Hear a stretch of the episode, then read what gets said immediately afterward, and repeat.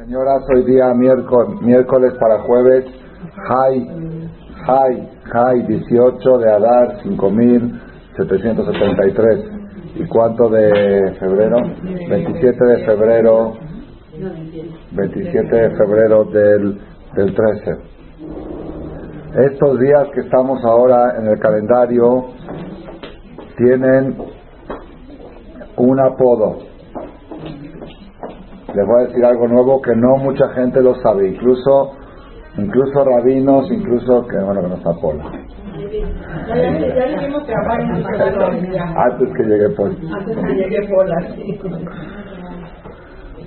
Estos días tienen un apodo no muy conocido, no muy famoso, pero ustedes son privilegiados de conocerlo, este concepto. ¿Cómo se llaman los días que hay entre Purim y Pesach?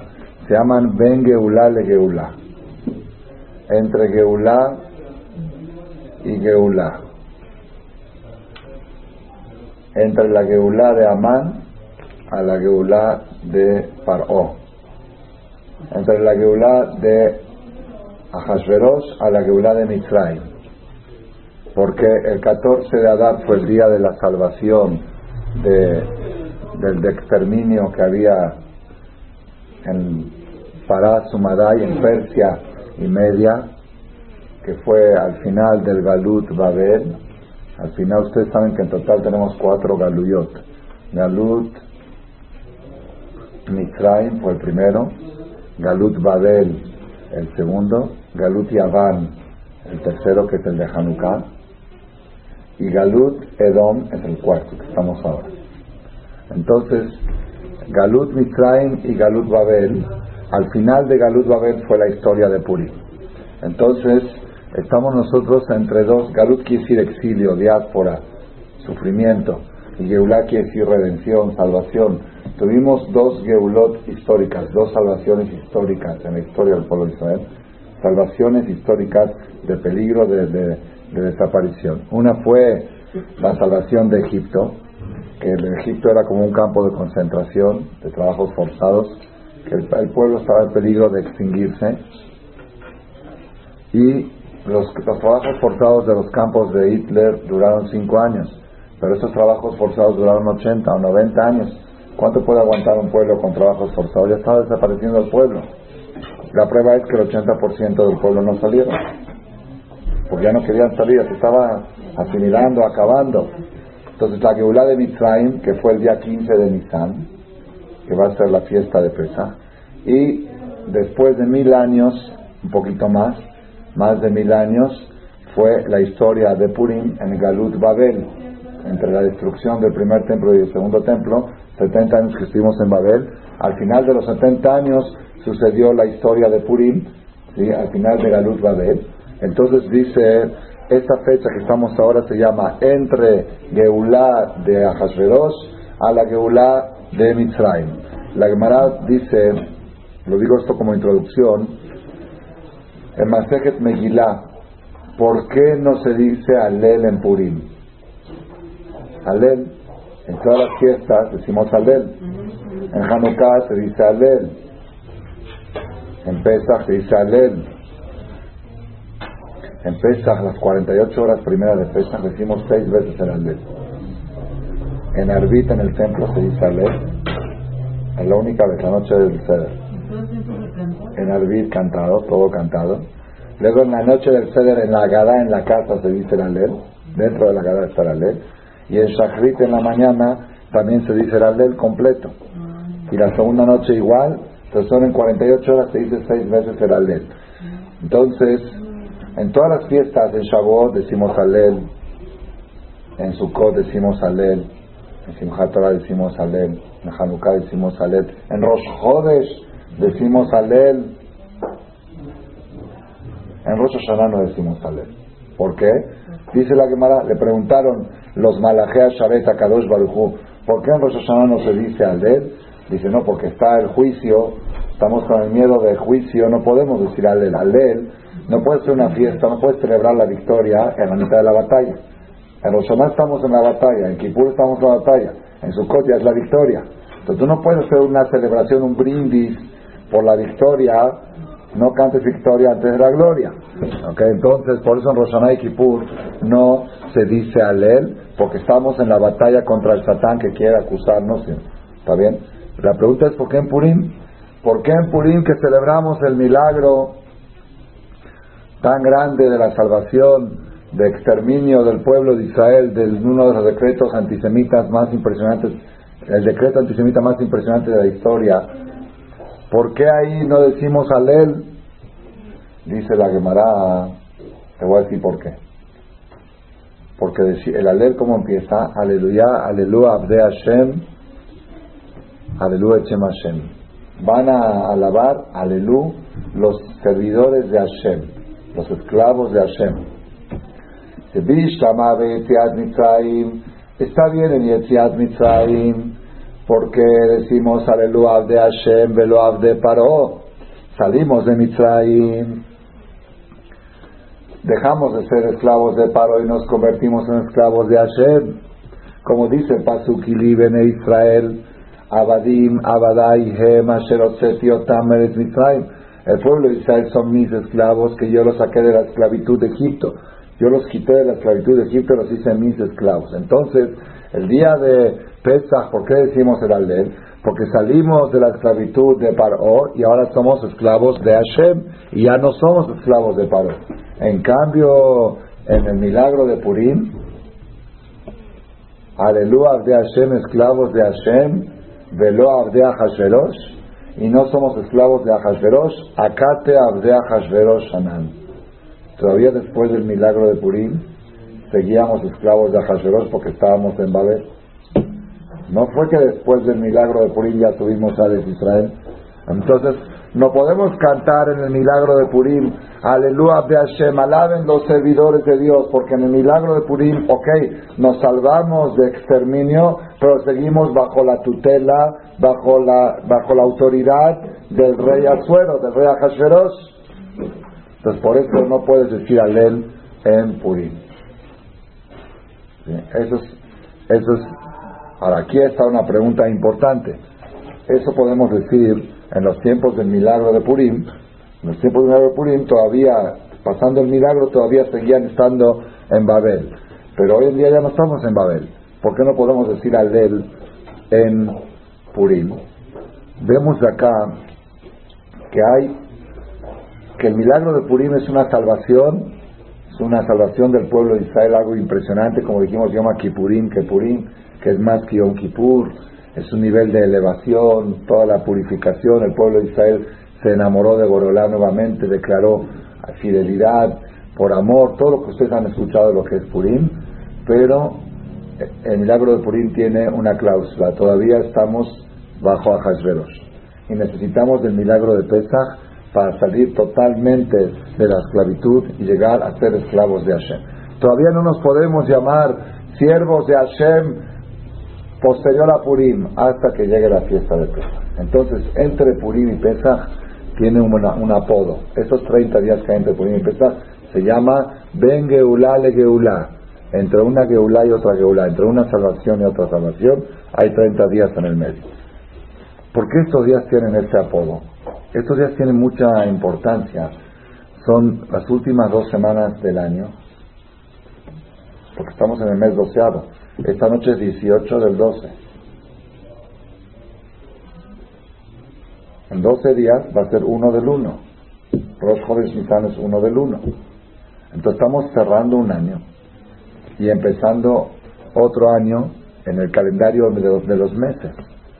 Y sabemos que siempre que cierra un año tiene fuerza para limpiar, para quitar calamidades, Shana, que termine el año y sus maldiciones y empieza un año y sus bendiciones. La Gemara en Masejet Megilá es un tratado que habla de Megilá de Purim. En la hoja 6, columna 2, trae un debate, una discusión.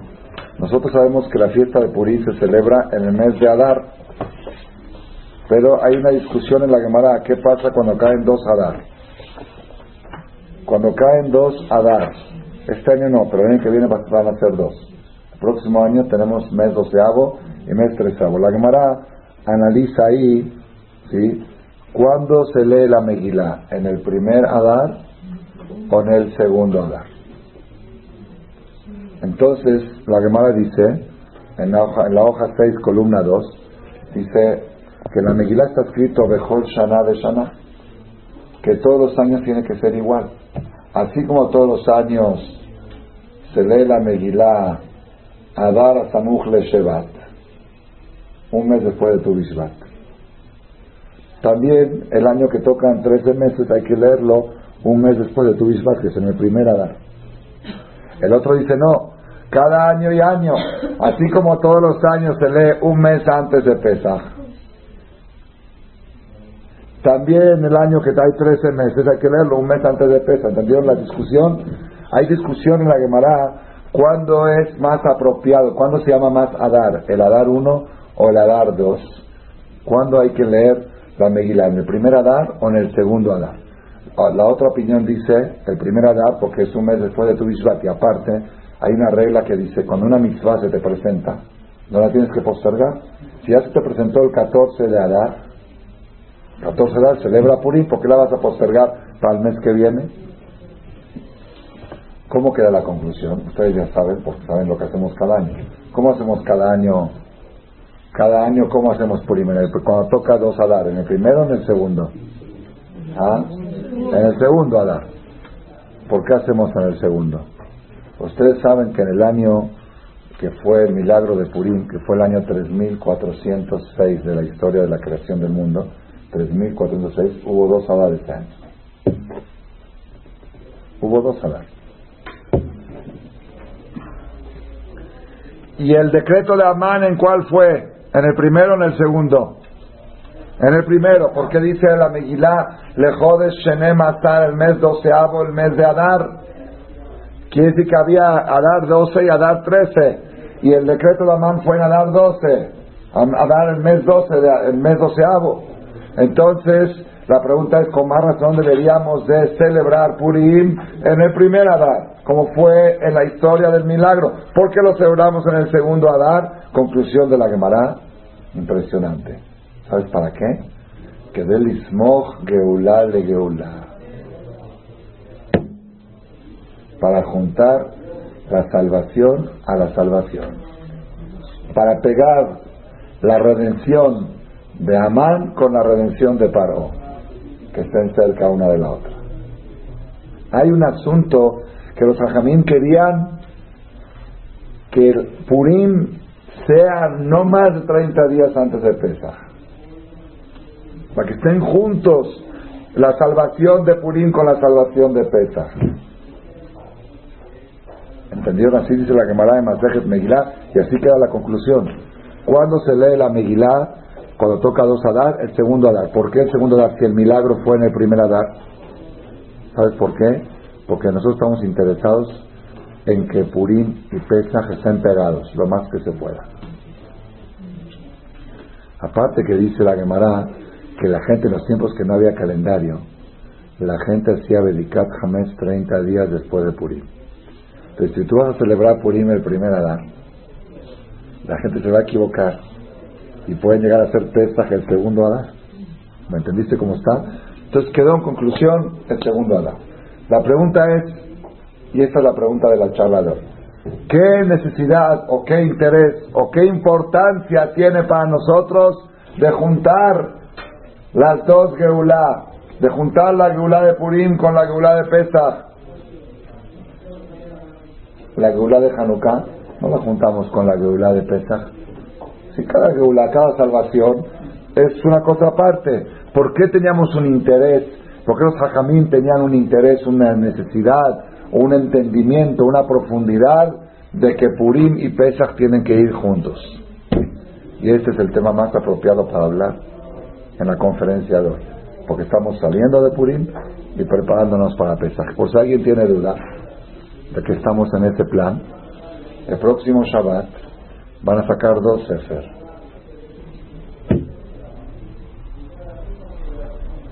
Y hay quien dice que es tan importante como Shabbat Zahor. Se llama Shabbat Pará. Se va a leer el primer Sefer, la perashá normal, y el segundo Sefer, la perashá de la vaca roja. ¿Qué es la vaca roja? La vaca roja era la única forma de purificarse una persona que tocó a un muerto, o que tocó a alguien que tocó a un muerto, o que estuvo bajo un techo donde hubo un muerto. Todo el que estuvo bajo el mismo techo donde hubo un muerto, recibe la tumatmet. Y la tumatmet, aunque te metas a la tevila cien mil veces, hasta que no la aspergen de la ceniza de la vaca roja el día tercero y el día séptimo, no se purifica. La única forma de purificar. Y por eso una persona no podía entrar al Betamigdash si no había la vaca roja. En total en la historia hubo diez vacas rojas. La primera la hizo Moshe Rabenu cuando inauguró el santuario. La segunda la hicieron, no me acuerdo cuándo, la tercera y la última la va a hacer el Mashiach cuando venga. La décima la va a hacer el Melech Mashiach. Va a ser la décima vaca. Entonces, ¿por qué motivo se lee esta perashá de Paradumá el próximo Shabbat?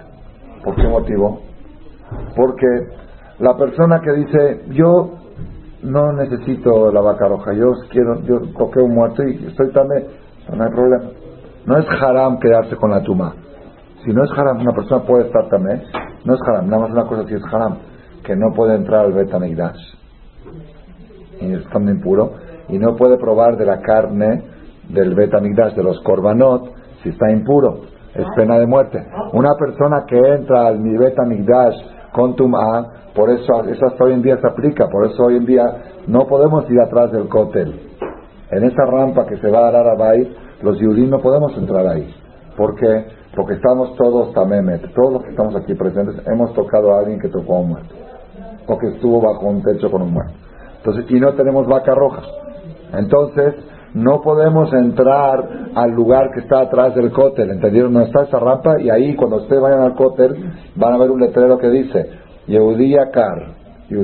La Torah prohíbe que el judío entre nosotros por la democracia y por la libertad de no sé qué, no podemos bloquear este lugar, pero que sepas tú como judío que no puedes entrar ahí. ¿Alguna vez han entrado? No. No, Baruch Hashem. Hay gente que por error han entrado. Está en inglés y en hebreo el anuncio. No, no, no. Entrando al cótel, cuando entras en la parte, antes de llegar a la parte de las mujeres, hay una rampa que sube así y es para ir a la mezquita de Omar. No podemos llegar hasta la mezquita. No por el haram de la mezquita. La mezquita no es haram entrar a una mezquita. Sí se puede entrar a una mezquita. No es idolatría. Los, los musulmanes no tienen abodata, no tienen figuras. Pero a la mezquita de Omar no se puede entrar porque es un lugar sagrado, es el lugar del Bet Amigdash y prohibido entrar al lugar del Bet Amigdash estando impuro. Ah, pues me voy a meter a la Tevilá, la Tevilá no te sirve porque te falta la vaca roja. ¿Está bien? Bueno, ok.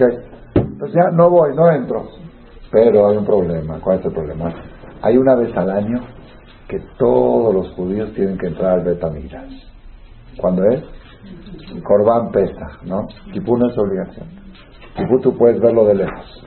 Pero en Corbán pesa, que es lo que comemos el aficomán, al final del ceder, comemos un pedazo de masa, decimos dejer le corbán, esto es recuerdo del corbán pesa, que se comía el borrego asado la noche del ceder, era un corbán. Y el corbán no puede comer únicamente la persona que está puro, el que está impuro no puede comer. Entonces, 30 días antes de Pesach, anunciaban Señores, la vaca roja, cada quien que esté al pendiente de no tocar muerto y si tocó muerto que se purifique, porque ya viene Pesach y tienes que estar puro para poder comer el corbán Pesach. Ese es el sentido natural de la perashá que se va a leer el próximo Shabbat en el segundo Sefer. Y según varias opiniones, el Shuhan Aruch la trae, es de Oraita, es mitzvah de la Torah de leer esta perashá para uno dice, bueno, pero hoy no tenemos Betamigdash, hoy no tenemos Corban Pesach, qué, necesidad tengo de leer eso de la vaca roja? Respuesta uno, ¿quién te dijo que no tenemos Betamigdash? ¿Tenemos Betamigdash o no tenemos? Señora Esther, ¿tenemos o no tenemos? Usted de la Megilat Esther, ¿tenemos o no tenemos Betamigdash? ¿Eh? No, no. te dices para qué tengo que leer la vaca roja? ¿Ah? ¿Cómo? Claro, ¿Cómo el que no cree que este Pesach vamos a estar en Betamigdash pierde el pasaporte al Oramabá? Afal dice, Itmamea, Inkolde, Ajakelo, Bejol, Yom Sheyabo, Sheyabo, Sheyabo, Sheyabo, Sheyabo, Mashiach, Mashiach. Es uno de los trece fundamentos de Maimónides, que la persona tiene que creer que cada día puede llegar el Mashiach y se va a construir el Betamigdash.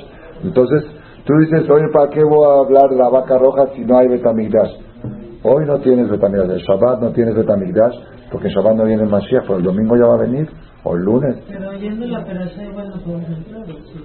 No, pero yendo a la perashá, te estás preparando, que es como que hicieron laboral de nuestra parte, ya estamos preparados para que construyas el Betamigdash, que nos traigas la vaca roja para purificarnos, para entrar al, al Betamigdash y comer el Corbán Pesa. Cada año lo decimos en la noche del Ceder.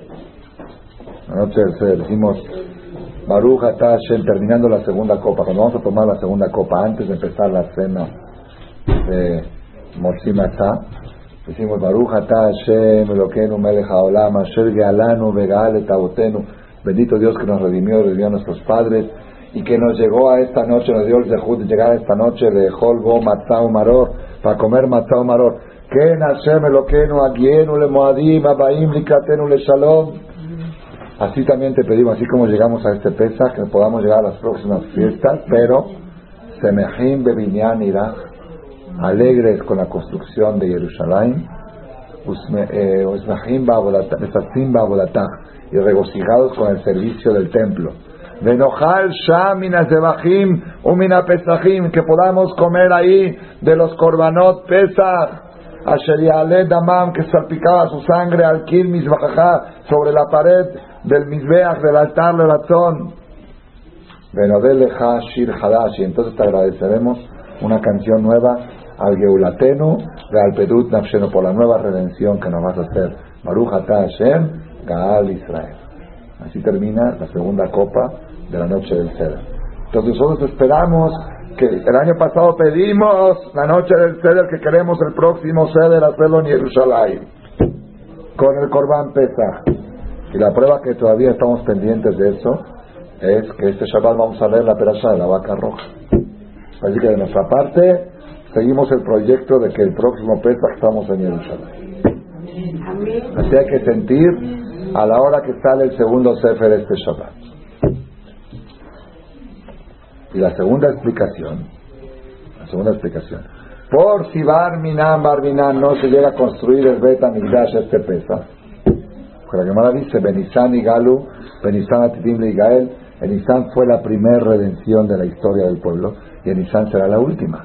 Y si el mes de Nisan se propició, si Barminan no se llega a cumplir esta profecía, este Nisan, que esperemos que sí, por si no, de todos modos nosotros vamos a llegar a la noche de Pesach y a conectarnos con la energía del Corbán Pesach a través de la matzá última que vamos a comer, el aficomán, que decimos déjele Corbán Pesach. Y ahí vamos a tratar de conectarnos, aunque sea mentalmente, por medio de la... Del... Entonces, ya que me voy a conectar con el Corbán Pesach mentalmente, me voy a conectar con la pureza de la vaca roja también mentalmente. Entonces, una de dos. Si se construye el Betamigdash, que Bezrat Hashem, entonces ya me estoy preparando para la vaca roja. Y si no se llega a construir y me voy a conectar con la energía de la noche del Seder a través de la mente, me voy a conectar con el Betamigdash, entonces también este Shabbat me voy a conectar con la mente, con la vaca roja para purificarme, para poder llegar al nivel de lo que voy a alcanzar la noche del Seder. ¿Me entendieron cómo está? Entonces ahora volvemos otra vez al tema, Rabotai. ¿Por qué es tan importante juntar Geulat Mitzrayim, Geulat Ahashverosh con Geulat Mitzrayim? Purim con Pesach, tienen que estar juntos. Mismo Geulat de Geulat. ¿Por qué es tan importante? Fíjense, hay algo muy curioso, muy curioso que también poca gente lo sabe. Poca gente lo sabe. ¿Qué día fue el sorteo de Amán? ¿Qué día del calendario hebreo? Seguro pusieron atención los que vinieron a Marcela y escucharon despacito la Megilá, que salimos de aquí nueve y media, cuarto para las diez, el sábado en la noche, seguro pusieron, ¿el 13 de qué? El 13 fue el día que le salió en el sorteo. Si en el sorteo le salió que el día 13 de Adar, por eso se llamó Purim, se llama Pur, que es el día. Pero ¿en qué fecha él hizo el sorteo?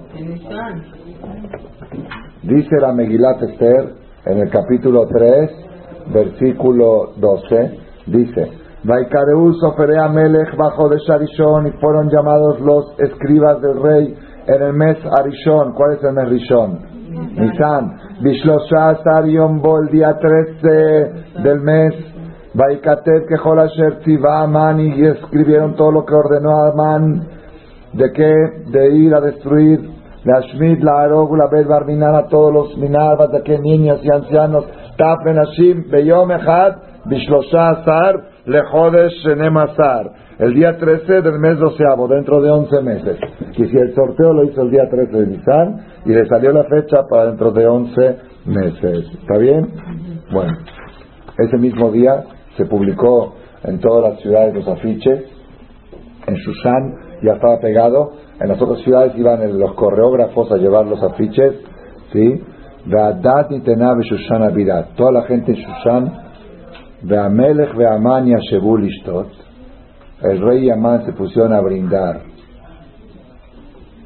por esta, a celebrar este exterminio, este holocausto que iban a hacer ahí Shushan boja Y los Yehudim de Shushan estaban confundidos, no lo podían creer lo que estaban viendo. Como si apenas nos invitaron a los pinos a la cena del gobierno y éramos muy amigos, estábamos muy bien parados en la política. Una judía es la esposa del rey. Mejor parados que eso. Y de repente esto, esta sí no la esperábamos. O Mordejai Yadá Kolasher Nasa, Mordejai se enteró de lo que estaba pasando. ¿En dónde lo que estaba pasando? Lo dijimos la semana pasada, en el cielo. Mordejai supo, habló con Eliyahu Naví, le preguntó, ¿qué pasa con esto? Dijo, esto ya está escrito y sellado ahí arriba. Entonces hizo quería y salió a gritar por las calles. Les dije que no vayan a los pinos, les dije que no vayan a esa fiesta. La comida era kosher, pero el ambiente no era kosher. Y Ujol Medina, a cada ciudad donde llegaba la noticia, Ebel Gadol, la Yehudim, los judíos estaban de luto, son ayunos, llanto, mispet, todos se vestían costal, bien. Batabona llegaron las jovencitas de Esther, las doncellas de Esther que le puso el, el rey, le contaron, ¿sabes qué? Ese Mordejai está de luto, está sentado en el suelo, está llorando. Se estremeció, dijo, ¿qué pasa? Esther no se había enterado. Entonces Esther mandó a llamar a Ataj, le dijo, por favor, ve a preguntarle a Mordejai, más de, al más de, ¿qué está pasando? Vaya a Ataj, vaya que lo Mordejai, Mordejai le comentó, dijo, ¿qué no está enterada Esther de la, de la última noticia? Era noticia del día. Parashat Kesef Shelamar Amán Lishkol y el dinero que había entregado Amán. Betpachen que estaba Dat y el edicto que había sacado Amán fue y le dijo, ve, enséñale esto a Esther y dile que llegó el momento de que ya tiene que entrar con el rey para pedir, para suplicar por su pueblo. Vaya, voy a Esther, el libre Mordejai, y fue a Taj y le dijo a Esther las palabras de Mordejai y Esther le dijo a Taj, oye, Mordejai, ¿cómo me estás pidiendo esto? Si hay un decreto que todo el que entra al palacio del rey, ¿se acuerdan que lo conté la semana pasada? Usted dijo Elí, Elí, Lama, todo el que entra al palacio del rey sin que tenga cita, le cortan la cabeza de inmediato. Ese fue un decreto que puso Amán, para que los judíos siempre tratan de interceder y yo tengo 30 días, siendo reina 30 días que no entro al palacio. ¿Cómo me voy a atrever? De aquí de Mordejai, le dijeron a Mordejai, que así dijo Esther. A Mordejai le dijo Mordejai a Esther, Al mi benafshech, no te creas que tú te vas a salvar. Tú hablas así porque estás muy tranquila, porque dices que a ti no te va a pasar nada porque es la esposa del rey. No te creas. Eso que estás diciendo, esos pretextos que estás poniendo, de que no, que hay un decreto, de que el que entra sin permiso, es porque no te sientes en el peligro. Si te sentirías en el mismo peligro que todos, no dirías eso. Y si tú te quedas callada en este momento, Rebach Beatzalá y la Dios ya, ya va a encontrar otra salida, cómo salvar a los judíos, y tú y tu familia se van a acabar. Un idea, quién sabe si cuando llegue la fecha de lo de Amán, el 13 de Adar, todavía vas a ser reina. Quizás hasta esa fecha Amán ya se va a encargar que ni siquiera la corona tenga. Así que cuidadito con estarte confiada de que tú no estás en el peligro. Patome de Esther le dijo a Esther, ok, Esther recibió el reproche de su, de su primo, de su marido. Le dijo, Lej que no se cola Yehudim, ve y reúne a todos los judíos que están en Shushan, Betsumo alay que ayunen por mí, de alto gelú, ve alto y que no coman y que no beban, Shelosh et tres días seguidos, Laila Bayom, noche y día. Gamani Benarotai, yo y mis doncellas también vamos a ayunar tres días y tres noches, setenta y dos horas seguidas. Eugenia, entonces, Abuela Amelech, el tercer día del ayuno voy a ir con el rey a Sherlock Hadat, en contra de la ley que no se podía entrar al palacio sin cita. Dejar ser abati abati, si me matan, me matan. Vaya a Mordejai. Y transgredió Mordejai. Vaya a y pasó Mordejai. Vaya e hizo como le ordenó Esther. Fue el día tercero, se vistió Esther de reina y se acercó al palacio en ayunas. ¿Okay? ¿Qué quiere decir Vaya Mordejai? Esto estoy en el capítulo 4, versículo 17. Vaya Mordejai. Y pasó Mordejai. ¿Pasó qué? ¿Qué es pasó? ¿A dónde pasó? Dice Rashi, Abor es Averá. Hizo un haram, Mordejai. ¿Qué Averá? ¿Qué haram hizo? Los tres ayunos de Esther. ¿Cuál es el haram? Dice, ¿cómo? Si era el 13 de Nisan, el día del decreto, entonces el ayuno era el 14, el 15 y el 16, es Pesach. ¿Se puede ayunar en Pesach? ¿Se puede ayunar en Yom Tov? Es haram ayunar en Yom Tov. Entonces, pero como Esther dijo que esta es la situación, fue la única vez en la historia del pueblo de Israel que todo el pueblo ayunó en Pesach. Pesach. Por eso dice vaya Abor Mordejai. Y ah. transgredió Mordejai. ¿Está bien? Y ahora viene el Jajam Male y hace una pregunta. ¿Cuál es la prisa? Si el decreto era para dentro de 11 meses, hay un problema, hay un decreto, hay una situación, ¿está bien? Hay que hacer ayuno, hay que hacer teshuvah, hay que hacer eh, unión comunitaria, hay que hacer genes y torerut. Nosotros, ¿qué haríamos en lugar de Esther y Mordejai? Deja que pase Pesach, ahorita que pase la gente el Pesach, como sea, y después de Pesach, acabando Nisan, que ya acaba Ishem, así antes del Agua Omer, hacemos una reunión de toda la comunidad y decretamos tres ayunos para que se frene la esa dama. ¿Qué prisa hay para ayunar en la fiesta de Pesach?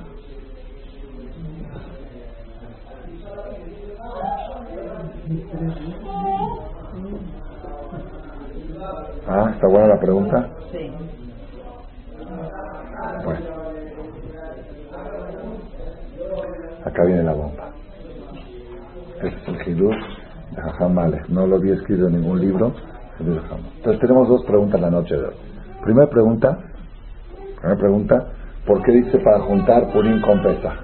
¿Por qué dice que tenemos que hacer Purim el 14 de dar? Segundo, para juntar, ¿qué, qué nos interesa juntarlo? ¿Sí? Segundo, ¿cuál es la prisa que tenía Mordejai de hacerlo inmediato? Que se espera hasta después de Pesach y que haga el ayuno.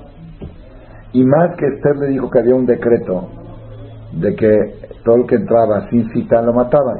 Y era muy probable que el rey, Ahasverosh, cita a su esposa o, era... Tenía que decir, si él tenía 30 días que no la había citado, y es, algunos dicen que es lo que quiso insinuar Esther, yo tengo 30 días que no me citaron, es muy probable que muy pronto el rey, el rey me cite porque soy su esposa. Entonces mejor me espero a la oportunidad. había dos factores que decían que, hay, no hay que hacerla todo de inmediato. Primer factor, yo tengo 30 días que no me llaman y muy pronto me van a tener que llamar, porque soy la esposa del rey, me va a citar el rey. Cuando me cite, ahí en la cama, le digo, segundo, segundo, es deja que pase la fiesta. La gente ya tenía la mata preparada, ya la casa limpia para pesar, la noche del el kibbeh, el mershi. Era, era Persia, era Irán. Comían mershi. Era como las costumbres, tenían todo ya preparado para la noche, comían arroz, yo creo. Tenían todo preparado para la noche del ceder. Estaba Shuhan Orej, todo. Deja que pase la fiesta. Tenemos Baruch Hashem que Dios le metió a Man 11 meses, salió el sorteo, para darnos chance hacer Itorerut, hacer Teshuvah, hacer Kipur Katán, hacer Lagbaomer, a hacer muchas cosas podemos hacer de aquí hasta. ¿Qué prisa? ¿Ah? ¿Hace cuántos años? ¿Lo que? Fue en el año 3406. A ver, haga la cuenta. 2300, 360 años, 70 años. ¿Qué prisa? ¿Qué prisa había? ¿Ah? Ay, ay, ay.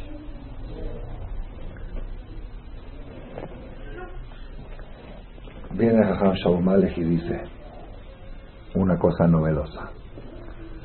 Mordejai sabía que el día de la noche del Seder hay una influencia muy fuerte de Geulah en el cielo.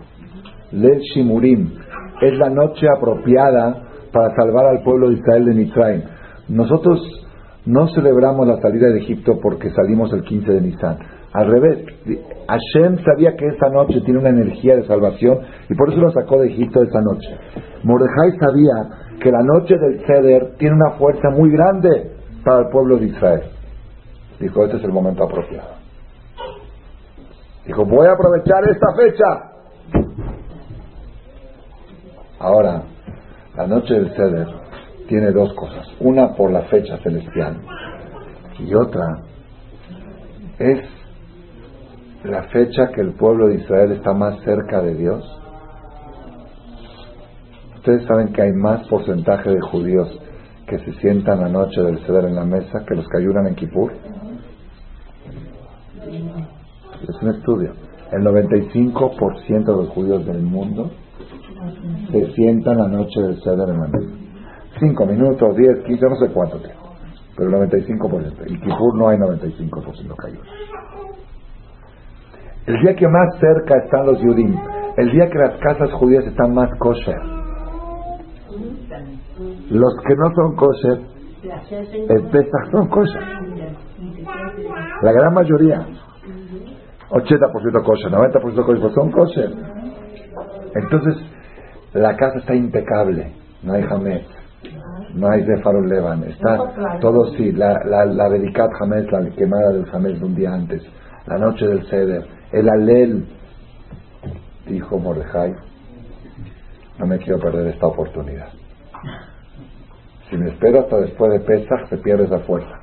Esa fuerza, esa energía, ahí lo quiero agarrar al enemigo.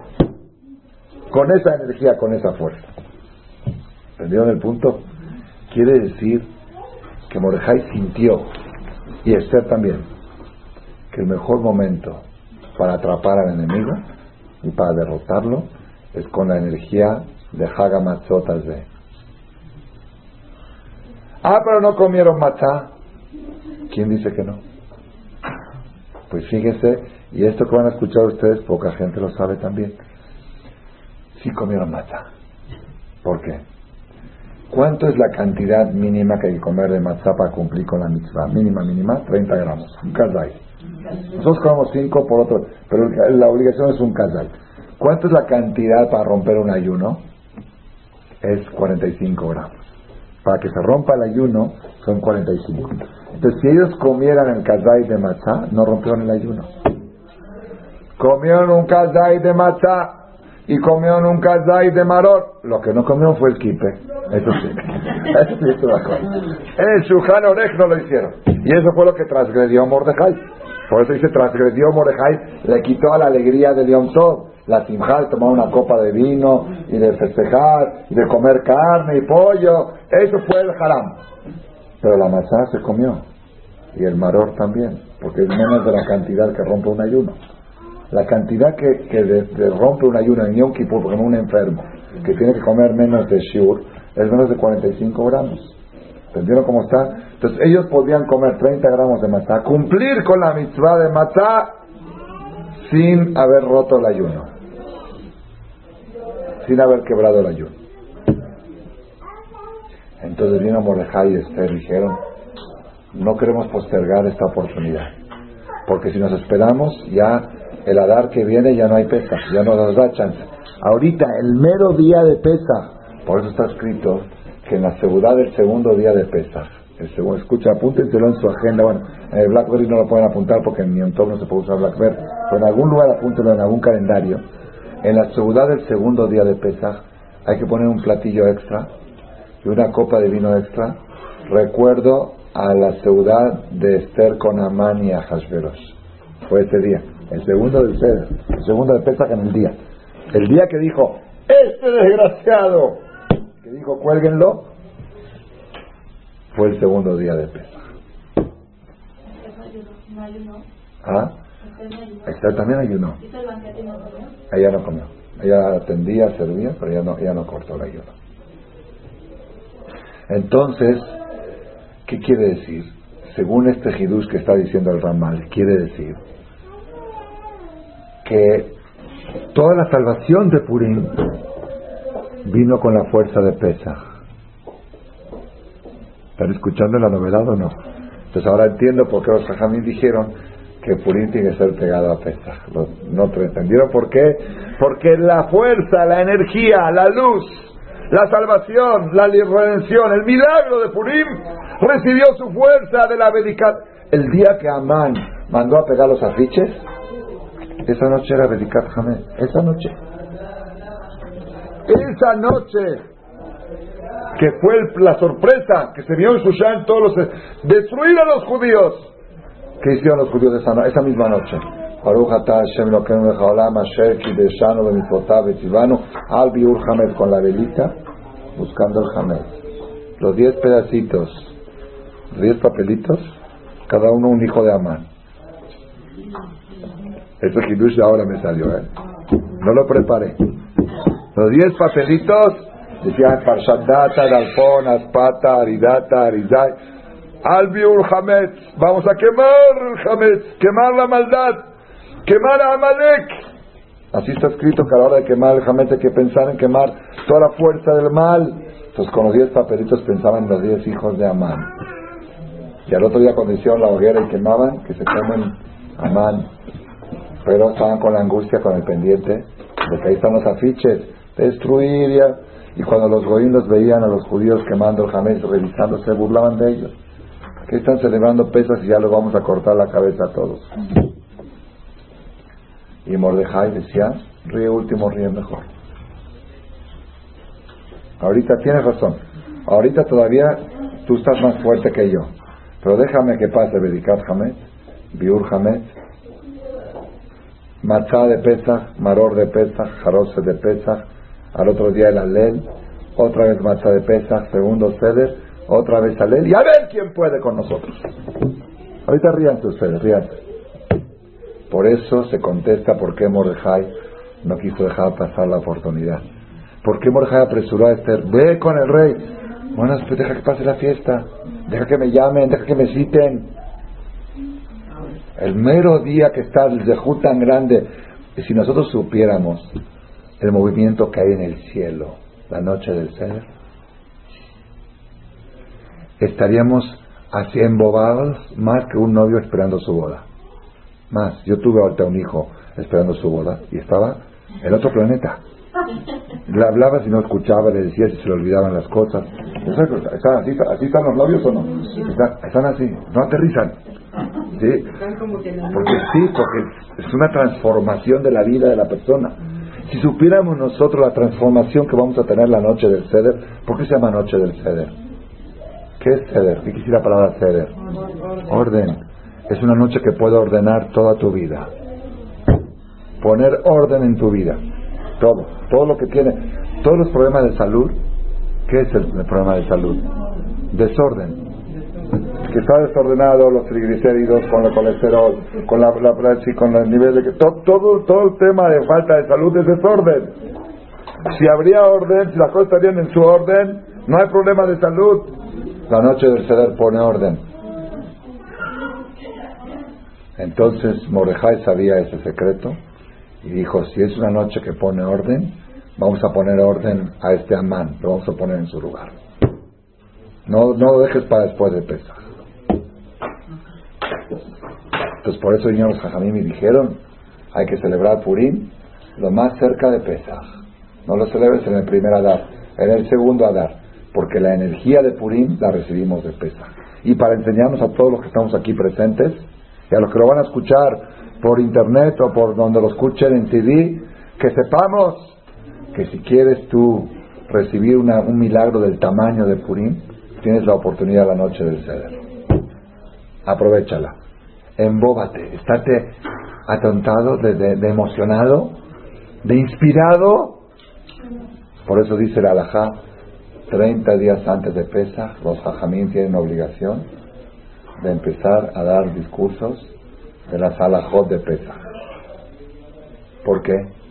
No es nada más porque hay que preparar las alajot, también es cierto, pero es algo más de energía.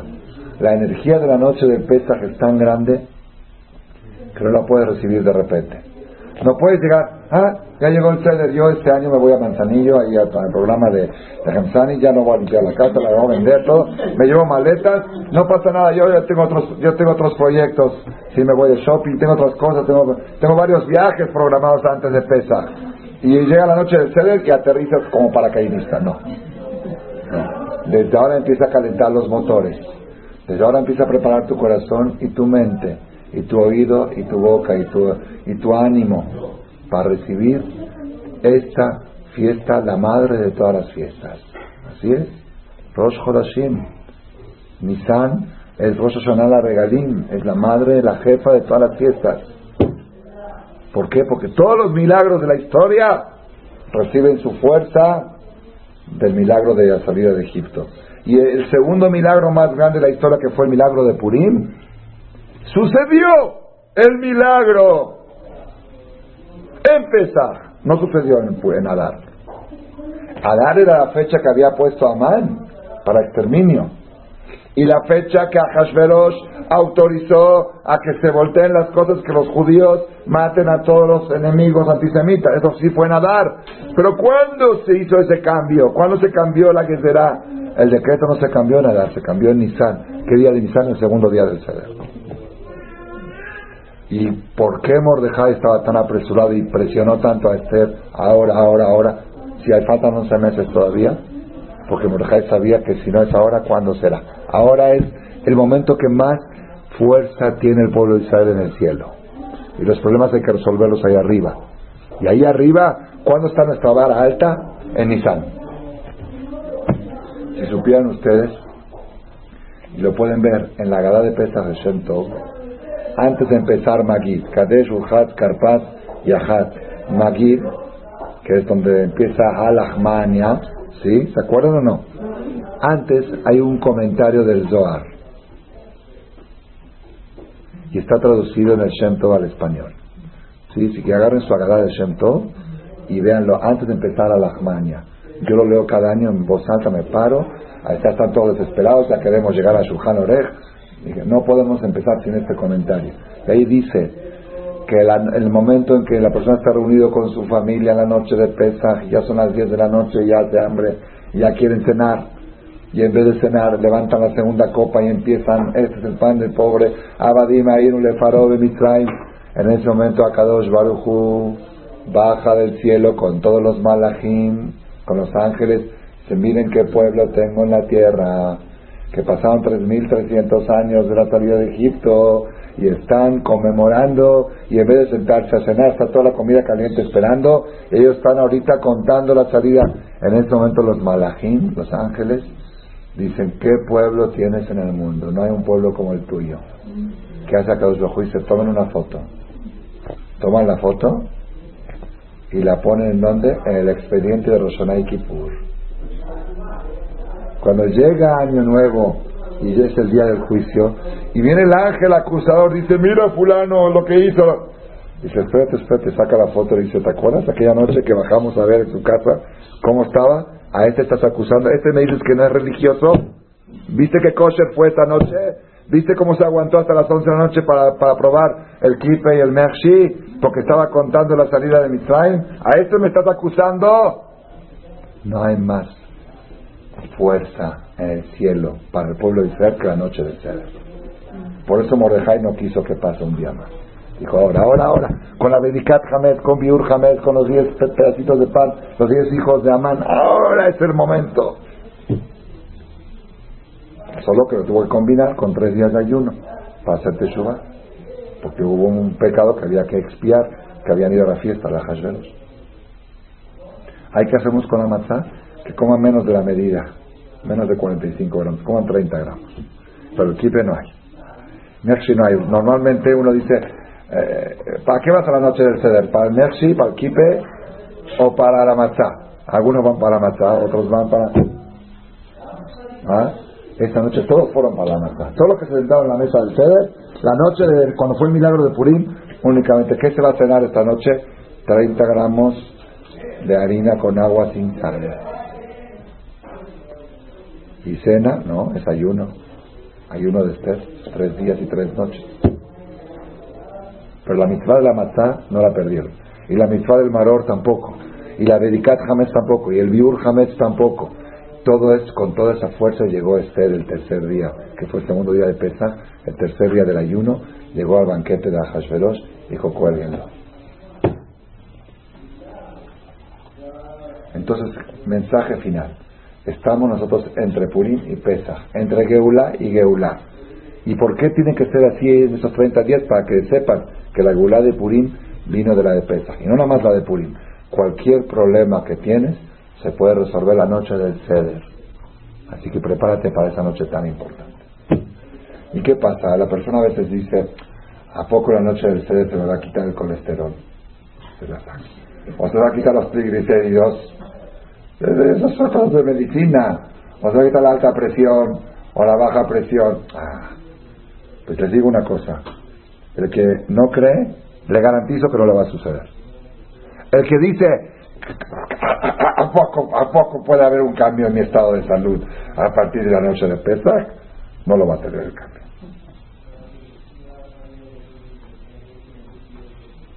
¿Por qué? Porque ahorita, ahorita les voy a decir. ¿Por qué? Porque una de las condiciones para que Hashem haga un milagro es la emuna. Saber que para Dios es igual para Dios sacar el pan de la tierra, el trigo de la tierra o mandar el man del cielo. Es lo mismo. Para Dios es igual que crezcan una manzana o que crezca un pantalón en el árbol. Que cuando venga el Mashiach así va a ser. No es, es lo mismo. Si tú no crees en eso, cuando Haná le rezó a Dios para que le dé un bebé. Batipalel Haná, la famosa, la, la de Rosh Hashanah, la que se lee el primer día de Rosh que es segula para la mujer que no puede quedar embarazada. Entonces ella le dijo una promesa, en lo que se va, oh Dios de las estrellas. Dice, ¿por qué dijo de las estrellas? Dice, le dijo Haná a Dios, ¿cuánto mide el sol?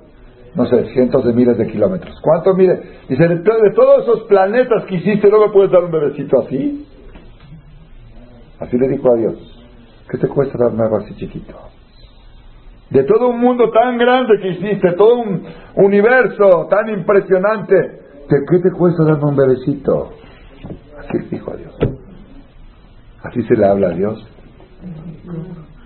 Ella sentía que lo que la gente veía como un milagro, hoy salió en las noticias de Israel. Ah, una mujer dio a luz su primer bebé 34 años después de casada. Hoy, hoy, hoy, apellido Naki, salió en las noticias de Israel.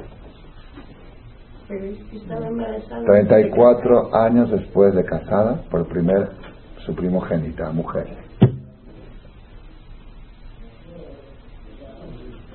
Haná sabía que para Dios es igual recién casada que 40 años después de casada. Es igual.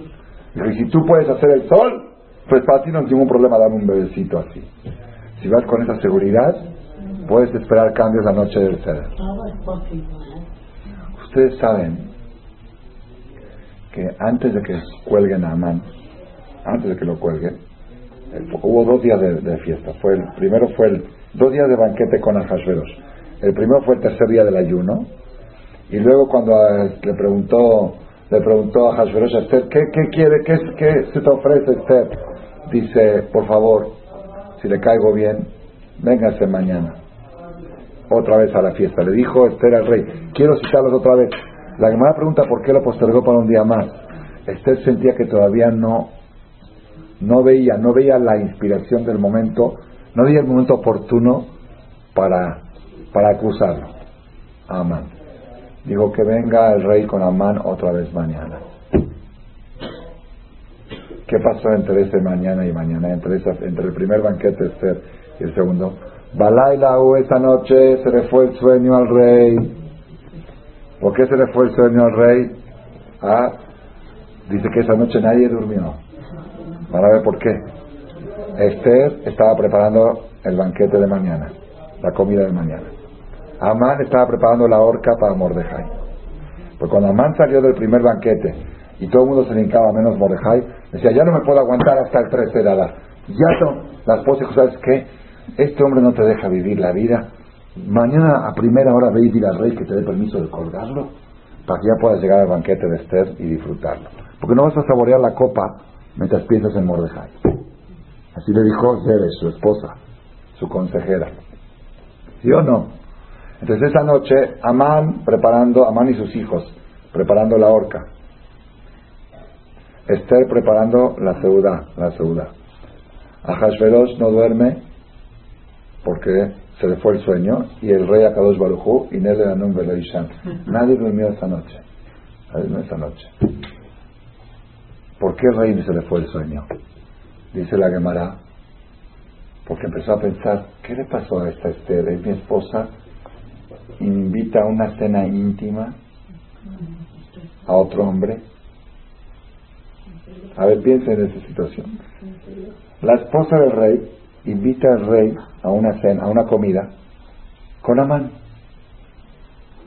¿Qué mujer? Si es una fiesta de gobierno, es de gobierno, pero esto es algo íntimo. Aquí están, están tramando algo. Entre Amán y Esther, quizá Amán puso los ojos de mi esposa Quizá ya están enamorados y están programando envenenarme y quedarse él con la reina y con la corona. Acá. Pero dice, dice a Hashverosh, así está en la Gemara todo esto. Dice a Hashverosh, pero espérate, si, si, fuera así, alguien, alguien, alguien tenía que haberme soplado el secreto. Si tiene que haber alguien que sepa, es muy difícil guardar un secreto así de ese tamaño, dice, no puedo, no puedo tener algún amigo, alguien que me pase el tip y que me diga, oye, te están programando envenenar. Dice a Hashverosh, quizás sí, quizás hay gente que está enterada de que me quieren matar. Pero nadie me quiere contar porque yo no soy buen pagador. Que alguien le, me ha hecho un favor y yo no se lo he pagado. Así está. No se le, se le va el sueño, trata de dormir, se voltea a la cama, no dormía. Amán preparando la horca, Esther preparando el banquete, Mordejai rezando toda la noche, ¿sí? los hijos de Amán ayudándole a preparar la horca de 50 codos y el rey no se podía dormir, mandó a llamar a sus dos sirvientes, escoltas, y les dijo, tráigame el libro de los recuerdos. César dijo, no, un libro donde se apuntan, quiero ver, dice, Quizá hay alguien que me hizo algún favor y le quería deber un favor y por eso ahora nadie, nadie viene y me cuenta de que me están por matar porque yo... Venían estos ministros, abrían la hoja y salía. Mordejai le contó a Hashverosh que había dos guardias de la puerta que quisieron envenenarlo. Pero estos no querían, porque eran amigos de Amán. Estos daban vuelta a la hoja y la hoja se abría otra vez ahí volteaban para buscar otra cosa y se abría otra vez. Así se, tuve, ellos no querían que salga eso, no querían darle un favor a los judíos. El ambiente era antijudío en esa, en esa situación. Lean lo que dice ahí, ya dejen de voltearlo, ya no puedo dormir, Dios. Ahí dice que el día fulano de tal, hace 10 años, un judío que estaba en la puerta escuchó a dos guardias de la puerta que querían envenenar al rey, fue y les contó y salvó la vida del rey. Le dijo el rey a, los dos ministros, le dice, ¿y qué le hicimos a Hashverot? ¿Qué le hicimos a Mordejai? ¿Le dimos algo a cambio? Dice, no, pues nunca le dimos nada. O sea, por aquí va la cosa, dice. Por eso la gente no me cuenta, no me quieren contar lo que están tramando a Mani porque yo no soy buen pagador de los favores que me hacen. Me hacen favores y yo los olvido. Y de repente se escuchan pasos. Cuatro de la madrugada, cuatro no amanece todavía. Que dice, mire Hatzer, ¿quién está en el ¿Quién está entrando en el patio del rey a estas horas tempranas? De Amán va, dijeron es Amán. Amán entraba sin audiencia. Era el único. El virrey era lo más alto que había. Entra, pero ya veniendo, ya embalado, diciendo que ya preparó la horca, nomás para que el rey le diga, adelante. Una palabra al Adelante, ir colgar a Mordejai para poder disfrutar del segundo banquete de este. ¿Ah? Está todo cocinado, ¿no? Súper cocinado. Y viene el rey y le dice a Amán, ¿qué habría que hacerle a una persona que el rey quiere darle honor, que quisiera, el rey quiere honrar a alguien? ¿Qué, qué, cómo se le puede darle honor? Cabot, Vicaró, darle cabot, Ime. ¿Qué, ¿Qué puede hacer el rey a alguien que lo quiere honrar? Así le preguntó el rey a Amán, qué bueno que llegaste a tiempo. ¿Qué se le puede hacer a una persona que el rey lo quiere mucho? Pues Amán, si hubiera sido inteligente, hubiera dicho que el rey le deje colgar a su mejor enemigo. ¿Me entendieron cómo está? Porque Amán pensó que él era el amigo. Pero Amán dijo, no, ya que, ya que el rey está ofreciendo, pues ahorita me voy a echar todo. Dijo a una persona que, Amán dijo en su corazón, ¿quién puede el rey querer hacerle honor más que a mí? Si era el, virrey, era lo más alto que hay, para que coma una comida íntima con el rey y la reina, lo más alto que había. Dijo, seguro se refiere a mí. Entonces dijo, bueno, un hombre que el rey quisiera honrarlo, eh, lo correcto, lo bonito sería de que traigan un caballo, el caballo real, el caballo que el rey usó el día que lo coronaron. Y la ropa que vistió el rey el día que lo hicieron rey, porque el rey tenía una ropa especial que ya no la volvía a usar, el día que lo coronaron de rey. Y la corona que se puso el rey el día que lo coronaron. El rey cuando escuchó la corona se puso verde. Dijo, ya se están confirmando mis sospechas. Este quiere quitarme la corona. Se puso verde en ese color. Y además se dio cuenta que la regó. Dijo, y entonces que agarren la vestimenta y el caballo, ya no dijo la corona, que agarren la vestimenta y el caballo por medio de uno de los ministros del rey y que lo lleve por todas las calles de Shushan y que diga, este honor se le hará al hombre que el rey quiere honrar. ¿Saben lo que es usar el coche, el coche presidencial, la caravana presidencial y ponerlo arriba y montarlo por toda la ciudad y decir, es, así se le hará un hombre que... Vayomer, Amelech, y dijo el rey, Maher, rápido, Cajetaleush, Betasus, agarra la ropa del rey y el caballo que tú dijiste. Vaseken de Mordejai Yehudi, y hazle eso al Mordejai que está sentado ahí en la puerta del rey. Ese es el hombre que yo quiero honrar. Le dijo, pero ¿por qué? Porque me salvó la vida. Bueno, le puedes dar una ciudad, regálale una ciudad a Mordejai. Ya venía para colgarlo. Regálale una ciudad. Dice, no, lo que dijiste. Dice, bueno, puede ir otra persona. Tú, alta bar no vayas a quitar algo de lo que dijiste, exacto lo que dijiste, se lo haces a Mordejai Yehudi. Y ahí cuenta la Gemara que Esther, Esther, no sé si tenía Ruajacodes o algo, mandó a cerrar todas las peluquerías y todos los baños públicos que habían. Antes no había baño privado, eran todos baños públicos, baños donde se bañaban. Llega Amán Llega Amán, se acerca hasta lo de Mordejai. Mordejai no sabía en qué plan venía. Mordejai ya sabía que habían preparado la horca. La horca medía 25 metros de alto. Era un obelisco. Ya veía, sabían que estaba preparando la horca para colgarlo. Cuando vio Mordejai que viene Amán, Mordejai estaba estudiando Torah con sus alumnos. le dijo a los alumnos, escápense porque este viene por mí. Los alumnos dijeron, nosotros no nos movemos, si viene por ti, que nos lleva a nosotros también. Mordejai se puso al talet y se puso a rezar ya su último rezo. La cámara. Ya a confesarse, ya, ya, ya, ya. A ver, ¿qué puedes pensar? Ahí está la horca puesta, 7 de la mañana, viene Amán del palacio del rey. ¿A qué viene? Viene por él. Y Mordejai reza y reza y reza y Amán está esperando que acabe el rezo. Lo tiene que decir y cumplir la orden del rey. Y los alumnos están viendo así. Mientras Mordejai estaba rezando, le pregunta Amán a los niños, ¿qué estaban haciendo ustedes antes que yo llegue? Estábamos estudiando, ¿qué estaban estudiando Gemara? ¿Qué Gemara? Se que en los tiempos que había Beta Migdash, el día de hoy, 16 de Nisan, se traía Corbán a Omer, un Corbán del Omer. ¿Y qué era el Corbán a Omer? Se traía un poco de cebada, se molía y se sacaba la harina y el Cohen sacrificaba, sacrificaba un poquito de harina en el Mizbeach, eso cuando había Betamigdash. Le dijo a Amán, vino el poquito de harina de ustedes y pesó más fuerte que las diez mil monedas de plata que yo le di a Hashver. Él había dado diez mil monedas por el pueblo. Dijo, el, los, gramos, los 10 gramos de harina de ustedes pesaron más que las diez mil monedas de plata mías. Esto no entendían nada, los alumnos no entendían nada. Termina Mordejai el rezo, se quita el talet y lo ve a Amán ahí. Dijo, ya este me viene para matar, para cortar la cabeza. Le dice, tengo orden del rey de vestirte esta ropa y subirte en el caballo del rey y darte vuelta por la ciudad. Ahí Mordejai se dio cuenta de que ya hubo un cambio le dice, pero ¿cómo me voy a vestir la ropa del rey? Si estoy sin rasurar y sin cortar el pelo, no queda bien vestirse la ropa del rey. Dice, bueno, vamos a la, llévame a la peluquería. Van a una peluquería cerrada, otra peluquería cerrada, otra peluquería cerrada. Dice, pues ni modo, me cortas tú. Lo hizo peluquero. Y mientras le cortaba el pelo, se puso a llorar a más, decía, este que era virrey va a ser peluquero.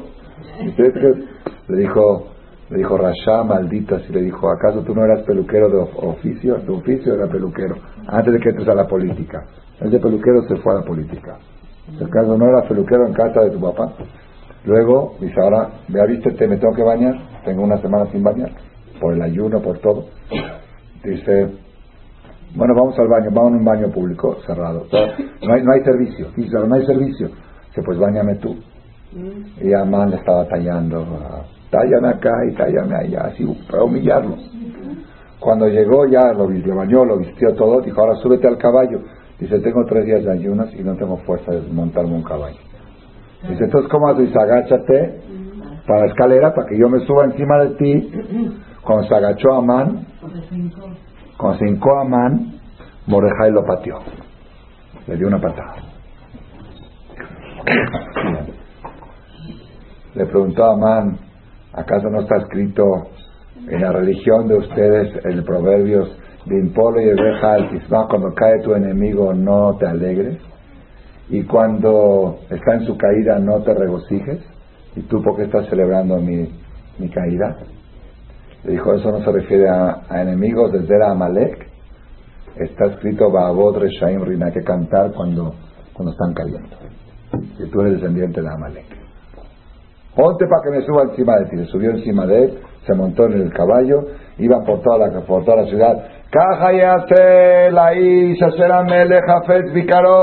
Esto se le va a hacer al hombre que el rey lo quiere honrar. Y Amán iba con la cabeza agachada. ¿Por qué? Porque le daba pena que la gente vea que este que todo el mundo se le estaba llevando a su enemigo del alma, el que le preparó la horca, está ah, llevándolo por toda la diciendo es ah, estaba Amán, desesperado con la, la hija de Amán. Estaba observando el espectáculo desde el balcón desde el balcón. Ella que se imaginó papá fue a las 4 de la mañana para pedirle al rey que lo deje colgar a Mordejai seguro el rey le dijo no nada más cuélgalo primero humíllalo y luego cuélgalo ¿cómo humíllalo? que este Mordejai te lleve por toda la ciudad y diga así y después lo cuelga. Así, así se imagina, porque estaba todo programado, todo iba para favor de Amán. Dijo, seguro esa fue la historia. Así se imaginó la película la hija de... Este es el que está llevando es Mordejai, el que está montado arriba es Amán. Y esta es la última petición que le dijo el rey, antes de colgarlo, le vas a humillar. Vas a demostrar que yo te quiero a ti y no a, nadie más que a ti. Que agarró, fue, se metió al baño, trajo el coto. ¿Saben qué es el coto? Donde, con toda la suciedad, el excremento que había, dijo, ya, para última humillación a Mordejai, que lo cuelguen, le voy a echar esto. De hecho, y le cae en la cabeza. El papá levanta, era pasando al lado de su casa, de su palacio. Amán levanta la cabeza y la hija le ve los ojos. Dice, es mi papá. De la desesperación se aventó del balcón y se mató. Por eso dice, y, Amán regresó a su casa, Abel Bajafuy Rosh. Abel por su hija y Jafuy Rosh por la mugre que tenía en la cabeza. Sucio, apestado. Llega a su casa Amán todo así. ¿Qué, qué, qué te pasó, Amán? Les contó Amán todo lo que les pasó, que llegó con el rey y de repente el rey se volteó. Uh, le dijeron los consejeros y su esposa, si ya empezaste a caer en manos de un judío, cuando ya empieza la caída en manos de un judío es hasta el final. Lo tujal lo kinafol tipo le Mientras estaba Amán aconsejándose cómo, qué hacer, llegan los ministros, lo está esperando el rey para comida. No tenían comida, no tenían cita con Esther. Señor, déjame bañar. No, dijo el rey rápido. Imagínense, llega Amán, apestado, sucio, olía a pipí y a popó. Y deprimido porque perdió a su hija y por toda la universidad y tiene que ir y fingir como que está todo bien. Trató de ponerse así la ropa que olía a, popó. Entonces tuvo que poner así rápido, llegar y, así estaba todo. ¿Se imaginan ustedes ese ambiente? Bueno, jabón de una copa, Esther le decía a ¿no quieres tomar una copita? ¿No quieres una copita? Y dice que Esther le dio, en, en, ese, en ese día o en esos días menstruó. Y está escrito en la Kabbalah, cuando una mujer en su menstruación pasa entre dos hombres, uno de los dos se muere. Uno de los dos se muere. Y Esther todo el tiempo pasaba entre Ajayeros y Amán, todo el tiempo, como por eso trajo a los dos, para ir a pasar, ¿quieres una copa? Y le pasaba, pasaba entre los dos, que caiga uno de los dos. Ya después que le sirvió, que le sirvió a los dos el vino y todo, el rey dice a Esther, no, ahora sí dime qué es lo que te ofrece. Le dijo, no, no te quiero pedir nada, ni dinero, ni nada, nada más vida vida para mí y para mi pueblo. El rey no sabía que era judía ella. Primera vez que le dijo que es judía. ¿Quién? ¿Quién es el que se atreve a destruir al pueblo de mi reina? Y salve, oye, jamás este desgraciado, este muroso que huele a popó, este. Y el rey se levantó corajinado y sale afuera al jardín para tratar de despejarse. Y en ese momento viene Amán y se hinca en el sillón donde estaba sentada la reina Esther. Por favor, Esther, ¿qué me estás haciendo? ¿Por qué me haces esto? Esther, por favor, clemencia. Pero se, se, vino un malaje y la empujó encima de ella, como que la quiere violar. Y y este jamás se quería salir porque no vaya a ser que el rey la vea está acostado encima de ella acostado encima de ella en el sillón ella ya, ya la había planchado a ella sí y, ella, jamás se quería retirar y el malaj no lo dejaba de repente llega el rey regresa al jardín y ve este mugroso sucio que toda la noche no dormí pensando que es el amante de, mi, de la reina que está tramando contra mí Ahora, ahora, ahora se quiere en, mi presencia, en mi palacio, así le dijo. En mi casa vas a violar a la reina. ¿Qué te pasa? Las palabras salieron de la boca del rey y Amán agachó la cabeza, no pudo decir nada. En ese momento entra Jarbona. Entra Jarbona. Jarbona era un ministro del rey. Y dice, ¿sabía usted una novedad, rey? que este, en la casa de Amán construyeron un obelisco, un palo largo de 25 metros de alto, ¿sí? Para colgar a Mordejai, que fue el que salvó la vida del rey hace 10 años. Dijo, ah, sí, cuélguenlo ahí, ahora de inmediato. Ese mismo día lo colgaron, el día 16 de Nisan. En ese momento. ¿Está bien? Entonces está en la Megilat Esther. Acá viene lo que quería llegar yo, el mensaje. Pregunta un comentarista que se llama Ralbag, de hace casi mil años. Comentarista de la Megilat. ¿Qué necesidad había de todo este show? El show de... Todo lo demás era necesario, pero el show de Mordejai, Amán que lleva a Mordejai por todas las calles, dice así se le hará al hombre que el rey lo quiere. Ese show estaba de más. ¿Qué necesidad tenía para el milagro? No es necesario. Lo del banquete de Esther sí era necesario. Pero el show de, de Amán llevando a Mordejai por las calles de Susán era un detalle innecesario para el milagro. ¿Están escuchando la pregunta? No era para, ¿por qué, por qué pues pasó eso? ¿Para qué necesidad había? Ay, ay, ay, ay, ay, ay, ay. Escuchen esta, es una bomba, una bomba, Rabotay, y van a entender por qué valió la pena que se quedaron un poquito más de tiempo en esta clase. Porque ustedes se están preparando para la noche del ceder. Desde hoy. Dice el Ralbag, para que, dice, antes de Hashem hacer un milagro grande, hace un milagro pequeño. ¿Por qué? Dice, para hacer un milagro grande, se necesita una fe grande. Hashem no puede hacer un milagro al que no cree en los milagros. Hashem no te va a bajar el colesterol la noche del ceder si tú no crees que la mata te la puede bajar. No te lo va a hacer. No lo mereces. Sino el mérito para merecer un milagro es creer que para Hashem no hay milagros, que para Hashem es, es normal. Entonces, ¿qué hace Hashem cuando quiere hacer un milagro al pueblo de Israel? Les manda antes un milagro pequeño, insignificante, como el caso este de cuando los judíos vieron, vieron esto dijeron, oye, ¿qué está pasando? Amán, que es el que nos quiere destruir, está llevando a Mordejai arriba. Esto es de Dios, lo puede, esto es Dios. Ah, crees en Dios, ahora viene el milagro grande, mañana lo cuelgan. ¿Me entendieron cómo está? Para que pueda venir el milagro grande, tiene que venir la fe. Entonces, ¿qué hace Hashem para despertar la fe? Te manda un milagro pequeño. ¿Y por qué les digo todo esto?